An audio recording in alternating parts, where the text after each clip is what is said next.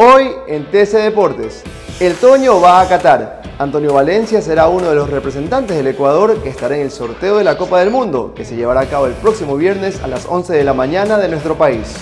Ghana clasificó a Qatar. El equipo africano eliminó a Nigeria y afirmó su presencia en el Mundial de este año.